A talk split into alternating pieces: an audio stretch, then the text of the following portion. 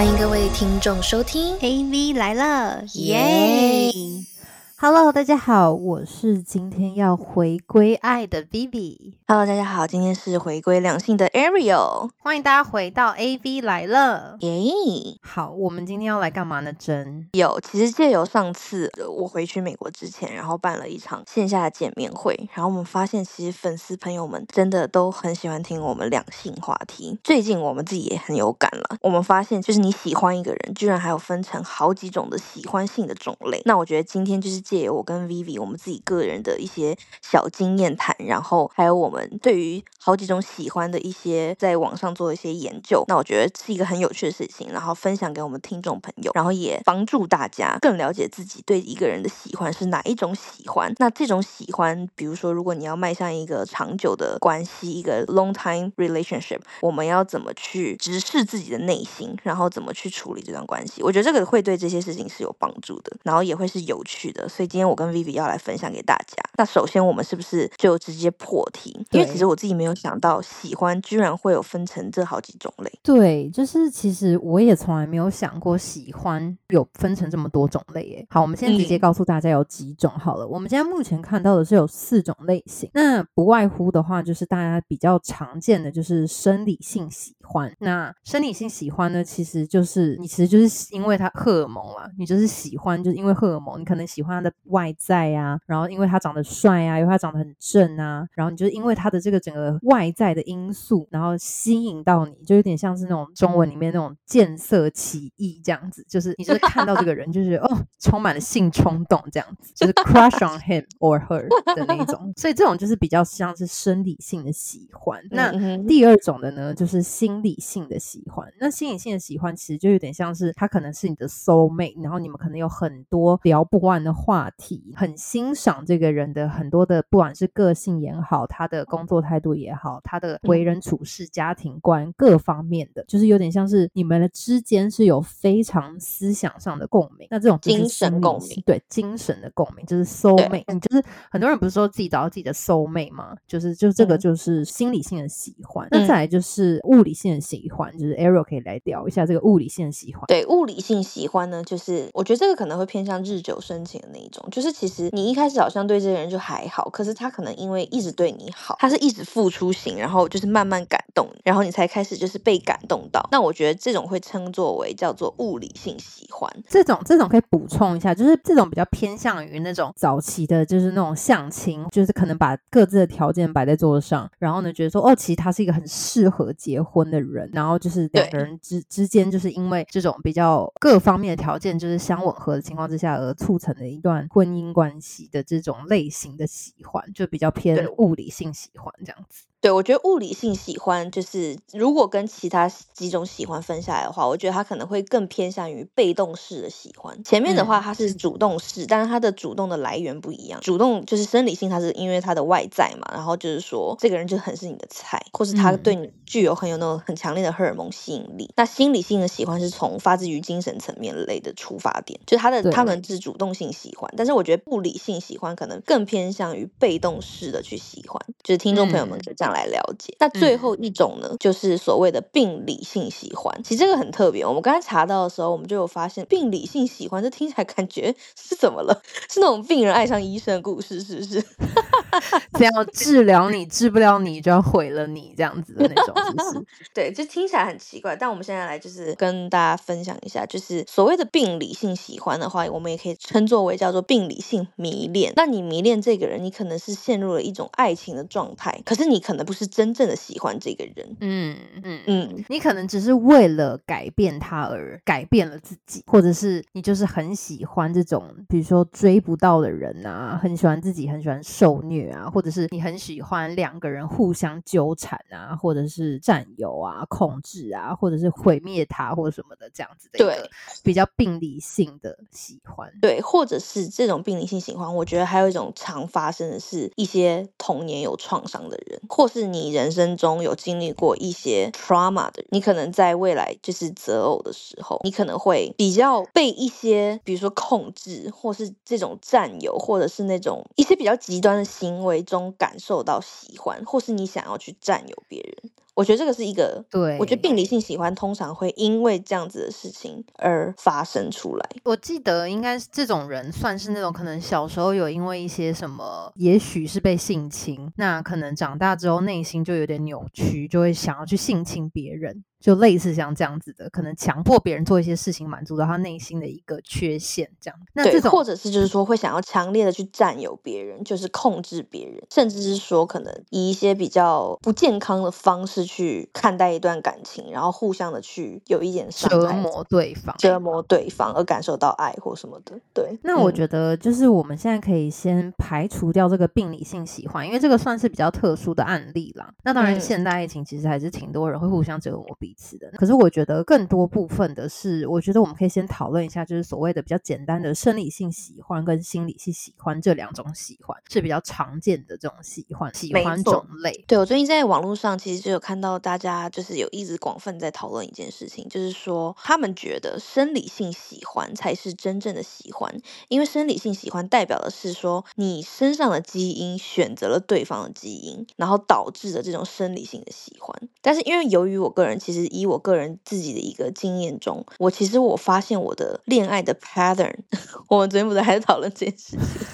因为 Ariel 本人呢，他把他每一段感情的长短，然后跟对这个人是生理系喜欢呢，还是心理系喜欢这件事情写下来，然后他把它归类。果然是一个理理科女才会做这种事情。没有，是因为我们要讨论这个话题，所以就是你你知道吗？就是我们要为听众朋友负责，你要回想自己以前就是当初的恋爱经历。然后我发现，其实我真的非常的刚好，就是真的，一段是生理系喜欢，一段就是下一段就是心理性喜欢。但是依照我的这个 pattern 来看的话，心理性喜欢。是我会比较喜欢一个人长久的一个原动力，嗯，所以基基于网络上这个理论，我觉得我可以听听你的想法是什么。哎，我跟你说，我这个想法跟你完全是有相同的地方，也有不相同的地方。为我的观点，我后来就是回想了一下，就是我每一段感情经历，然后我就发现，其实我没有办法只有生理性喜欢，或者只有心理性喜欢。就比如说，我觉得只有这两个都拥有的情况之下，我才会真的会跟这个人在一起。因为我觉得生理性喜欢是是真的喜欢没有错，可是它不会构成我想要在一起的一个理由。就是他可能会觉得，哦，我就会觉得，我就。是纯粹就是觉得说哦，这个人长得很帅，然后这个这个男的他可能就是很身材很壮，练得很好，或者是他有一个自己独有的一个魅力在，就是长相上面这样子，外形上面。可是我觉得我没有办法，因为一个人长得帅就跟一个人在一起，你知道吗？所以就是如果说对于我而言的话，我没有任何一段是就是少其中一项，生理性喜欢跟心理性喜欢就是少一个。那像如果你少了，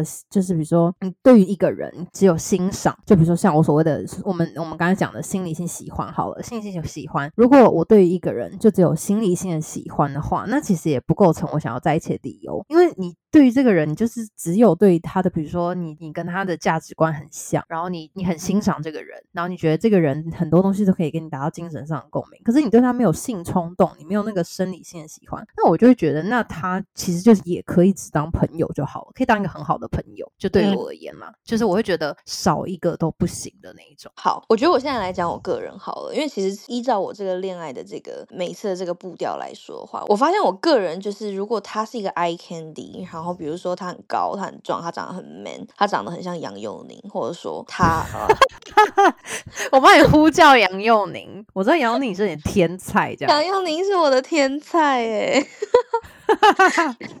怎样不能就是偷偷喜欢一下杨佑宁？是不是？可以可以可以可以可以，请继续。对这些外在条件，就是会吸引到我，没有错。可是我后来发现，就是这种生理性喜欢，当我在结束这样子生理性喜欢的感情的时候，当然就是说有些生理性喜欢，然后你们渐渐因为外在，然后渐渐找到你们的精神共鸣，那我觉得这个是可以维持下去的一件事情。但是如果当纯粹是生理性喜欢的时候，就是你真的是很迷恋这个人的外表，或是你很迷恋这个人的外在的那个时候，发现每当我结束像这样子的，就只有生理性喜欢的这个 situation 的话，其实它结束的时候对我来说是不痛不痒。嗯，就是你内心没有任何的负担嘛，对不对？没有任何负担，然后没有任何的不舍，也没有任何的涟漪在心中产生出来，因为它就是带太单纯的，因为一个外在的事情而存在。然后你们其实没有找到你们彼此之间的一个精神上面的交流，或是你们。没有一些共同的语言。对，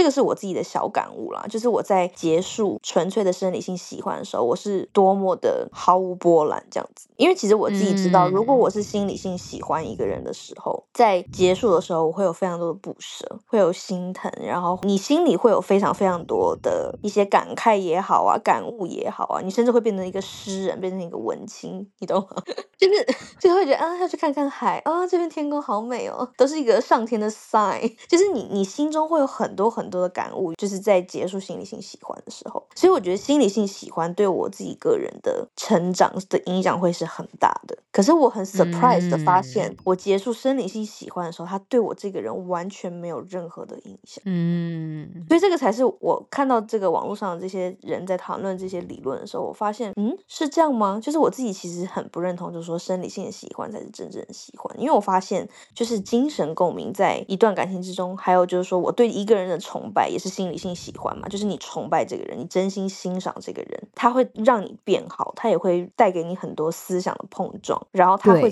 真正在你心里留下什么。对，嗯，没错，我觉得就是基于你刚才讲的这一段发言，我觉得我们可以来聊聊看，就是说斯滕伯格完美爱的三角理论。就是我觉得这个理论啊，虽然大家其实很常看见，就是它这个三角形的三个点，一个就是承诺，一个就是亲密，那另外一个就是激情。那我觉得这三个其实是，就是我觉得一段爱的产生是离不开就这三个的连结的。我觉得少一方都没有办法成为爱，就是我们可以就是来聊聊看所谓的喜欢跟爱这件事情，其实是很难讲。可是我现在大概可以理解，对，刚刚我们讲的这个叫做是台湾应该是叫翻史坦伯格提出的人类爱情三元论。那他就是讲到说，就是一个完美的爱，它其实要具有三个元素，就是你刚刚讲到的亲密、激情还有承诺。承诺，对，那这三个点就是构成为一个三角形。那这个三角形的中间是完美的爱，但是如果就是说，呃，这段感情你们只有亲密、只有喜欢跟只有激情，那这个三角形的那一边叫做浪漫的爱，就是激情跟亲密，你们只是构成一个浪漫的爱，但是它缺乏了承诺。嗯，那如果是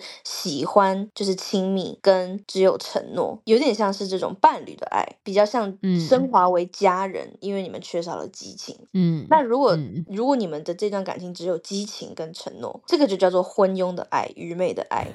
就是那种我觉得这种很像那种 rape，然后上头，然后立刻在 EDC 就是去那个 EDC 结婚婚礼的那个结婚，直接的就地结婚的那种激情的爱，就是也是偏，就是你们没有想清楚，有点太过于冲动，很愚昧这样子。嗯因为你可能甚至都嗯不了解这个人，对。嗯所以他就是他提出的这个爱情三元论的话，就是说你必须要具备这三点才会是一个完美的爱。那其实我觉得我们可以依照刚刚我们分的这个好几种呃四种喜欢的种类，然后我们可以来聊一下，那你觉得哪一种的喜欢才会长久？那你又能分得清楚喜欢和爱吗？我可以理解你刚才说的那个，就是你觉得，比如说心理性的喜欢，其实才是真正你觉得会是很长久的喜欢。这一段感情结束之后，你也才会真的觉得，哦，你有失去一个人，然后可能会就是很伤心，可能会听情歌啊这类，会疗需要疗伤，就是你的心灵上面受到了刺激，所以你需要就是疗伤。那我觉得对我来讲，这两方面，我觉得对于我一个金牛女来讲，我觉得我们是务实，可是我们又喜欢激情，所以这两点就是心理上的喜欢跟生理上的喜欢都需要同时的并存，才会让我觉得它可以走得长久。嗯，我自己个人认为，我发现哦，就是就算我是心理性喜欢一个人，但是我觉得心理性喜欢其实也会带来生理性喜欢的。呃，对啊，所以我就是没有办法把这两件事情分开来看呢、因为你嗯你欣赏一个人，你知道有一些人就是有一些男生他长得不帅，可是他因为他他有一个他自己的个人魅力，不管是比如说他在工作上的很成就，就是比如说他很会管理他的员工，然后他很会比如说给一个他的投资人很好的一个 speech，然后比如说他很每天工作都会仍然保持运动，很自律，就是不管他，就是我只是随便讲一个，就是一些这方面的一些魅力，或甚至是他只是很有趣、很幽默的一个这样的男生，就是他有散发一些这样的人格魅力。我觉得这样子的男生有有的时候其实你喜欢上他之后，你会觉得其实很有魅力的时候，你也会对他产生性冲动啊。所以他生理性喜欢跟心理性喜欢，我觉得其实是相辅相成的。我其实真的很想访问你，就是到底要怎么样让一个人对一个人只有生理上的喜欢呢？因为我当然这种东西是因人而异，你知道吗？我突因为我然是很难吗？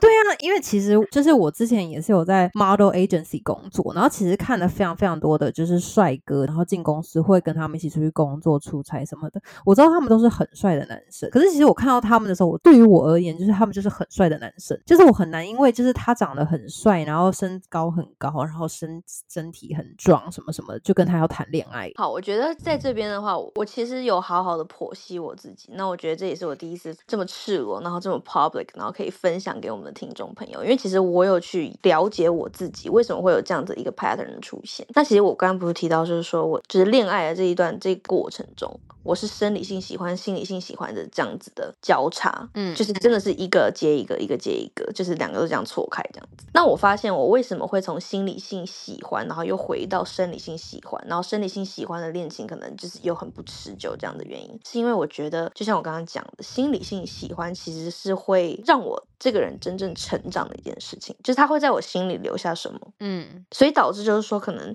结束一个心理性喜欢的感情之后，就是我可能会变得需要一个比较放纵自己，或者说一个以外在生理性的喜欢来疗伤自己的一个过程。哦，OK，哎，这很赤裸哎、这这这讲出来很赤裸这件事情。我我我懂我懂对，我可以理解，就是会需要一个短暂的开心这样子。短暂的开心，或是你就是会需要一个，你觉得就是你经过了那么多心里很沉重的事情，那你现在就是想要走一个就是开心就好的状态，所以可能就是刚好就是我分析我自己，可能就是因为我的心理的层面的关系，就是心理性喜欢留下很大的影响，所以我的这个 pattern 就是导致是这样一个换一个，然后一个换一个这样子。嗯，我可以理对，但我所以我觉得就是这件事情，就是今天我也希望就是我们的听众朋友，就是可以慢慢的了解自己，你的恋爱的这个过程是什么样子的，那你的心理状态，你是需要什么样子的人？那其实我就有发现，其实心理性喜欢对我的影响很大。我觉得当然是分开的时候，不管是你要分开或是别人要分开，都会是难过的。可是我觉得心理性喜欢过了难过那段时间，它其实你回头看，它其实是帮助我成长最多的一段感情。我觉得呢，就是你经由这样子的检视自己的方式还挺好的。我觉得大家其实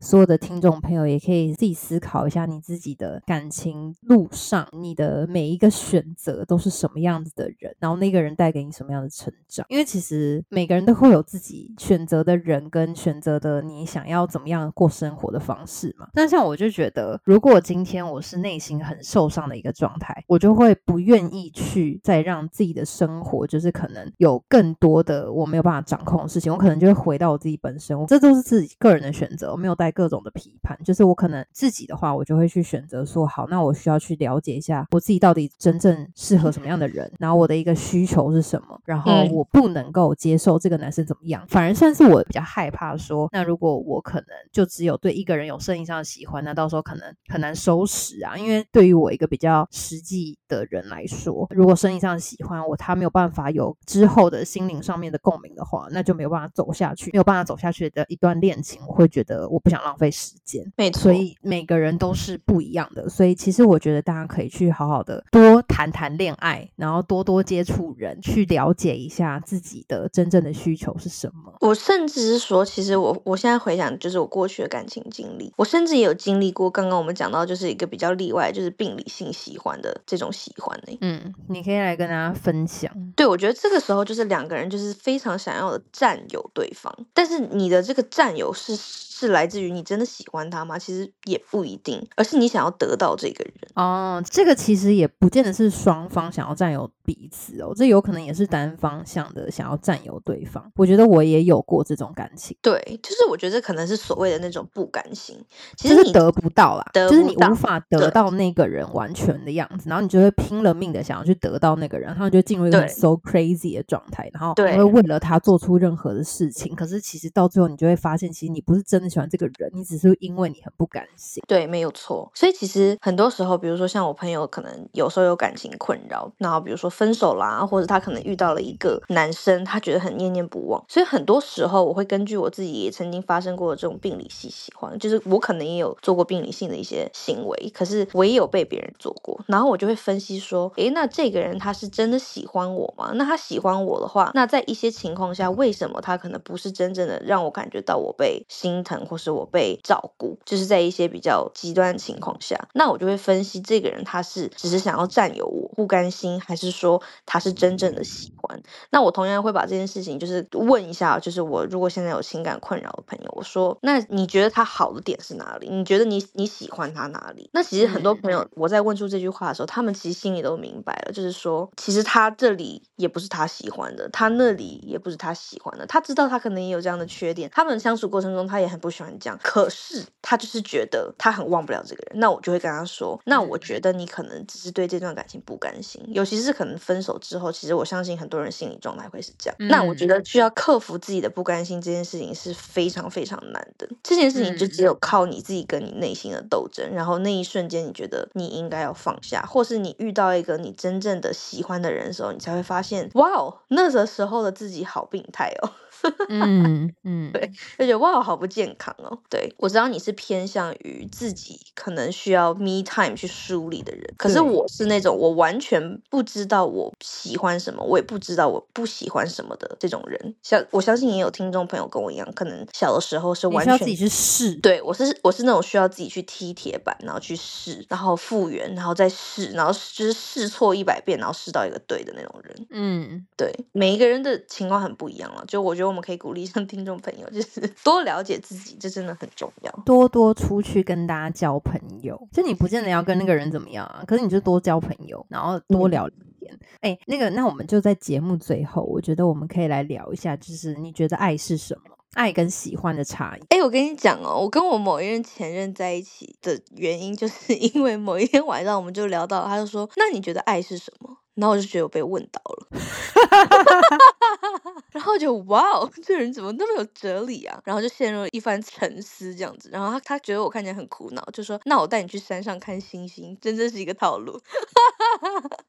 突然想起来某一人套路是这样哎。Oh my god！你刚才那个发言好水瓶座，我完全接不住哎哎，各位听众，我先来讲一下我自己个人，我觉得爱是什么。OK，我我跟我我是我是 Vivi 哦，你知道 Ariel 是水瓶座，Vivi 是金牛座，就是我知道那个那个发文是我对，就是如果讲话可能有点突然跳痛，那可能就是 Ariel。我觉得也不至于，只只是说就是大家我们只是想要帮助一下听众记忆这样，因为他们其实好像见面会的时候就一直跟我们说，就是他们一直都不知道我们两个人的那个到底谁是谁这样子。对对对对对对对，好，就是我我觉得爱是接受，爱是你不管怎么样，这个人做一件事情，除了那个很原则性的问题，就比如说劈腿外遇这种事情，我觉得爱是一种接受，就是无论他今天做了什么事情，他有什么样的缺点，然后他有什么难过的事情、难关，或者是他有一些很大的缺陷，是因为你爱他，所以你可以接受得了。就所以我觉得爱是接受，因为喜欢一个人，你有时候会因为那个人不完美，你就不喜欢他了，因为你。我会觉得哈，他有这种方面的这个缺点哦，所以我不喜欢他了。我觉得他没有那么有魅力了。可是我觉得爱就是他有那些东西，他有他的那些优点，可是他有非常多的缺点，可是你可以接受他的缺点，所以我觉得这是一种爱。其实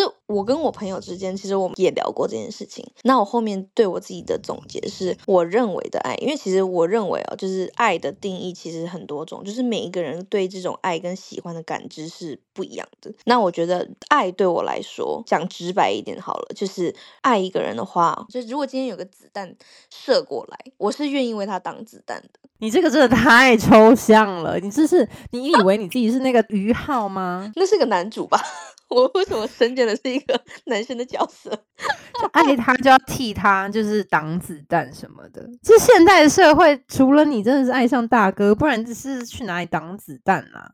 还是去柬埔寨，然后不小心被骗去工作这样子？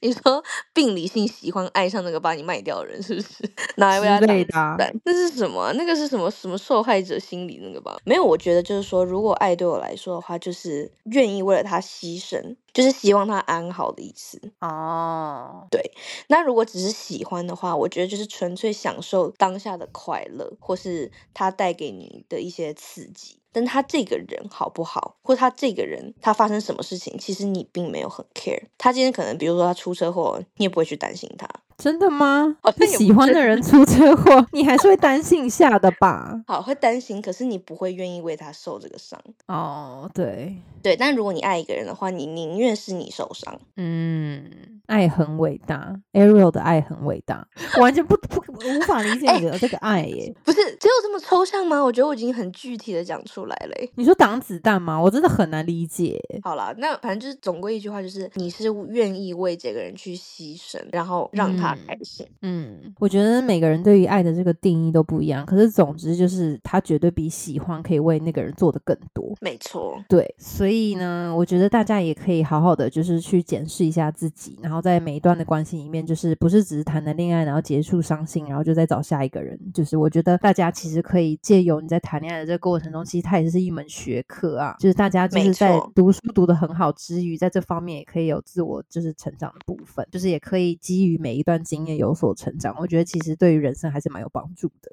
没错。好哦，那在对节目的尾声呢，我们就要跟听众朋友，希望大家可以呃借这个机会好好认识到自己，然后有时间的话，就是也多认识人，或是回顾一下自己过往的感情。对，希望大家都可以找到那个史坦伯格这位心理学家所所说的这种完美的爱，有亲密，也有激情，也有承诺的这种完美的爱。那我们就下周再见啦。那我哦，对对对，希望就是所有听到这期听众的朋友，觉得这集不错，可以传给你觉得适合听自己的朋友然后呢就是也帮我们 follow instagram 然后还有就是帮我们把呃 spotify kk box for podcasts 不过 podcasts on on 打五星好评那我们就下周再见啦拜拜拜拜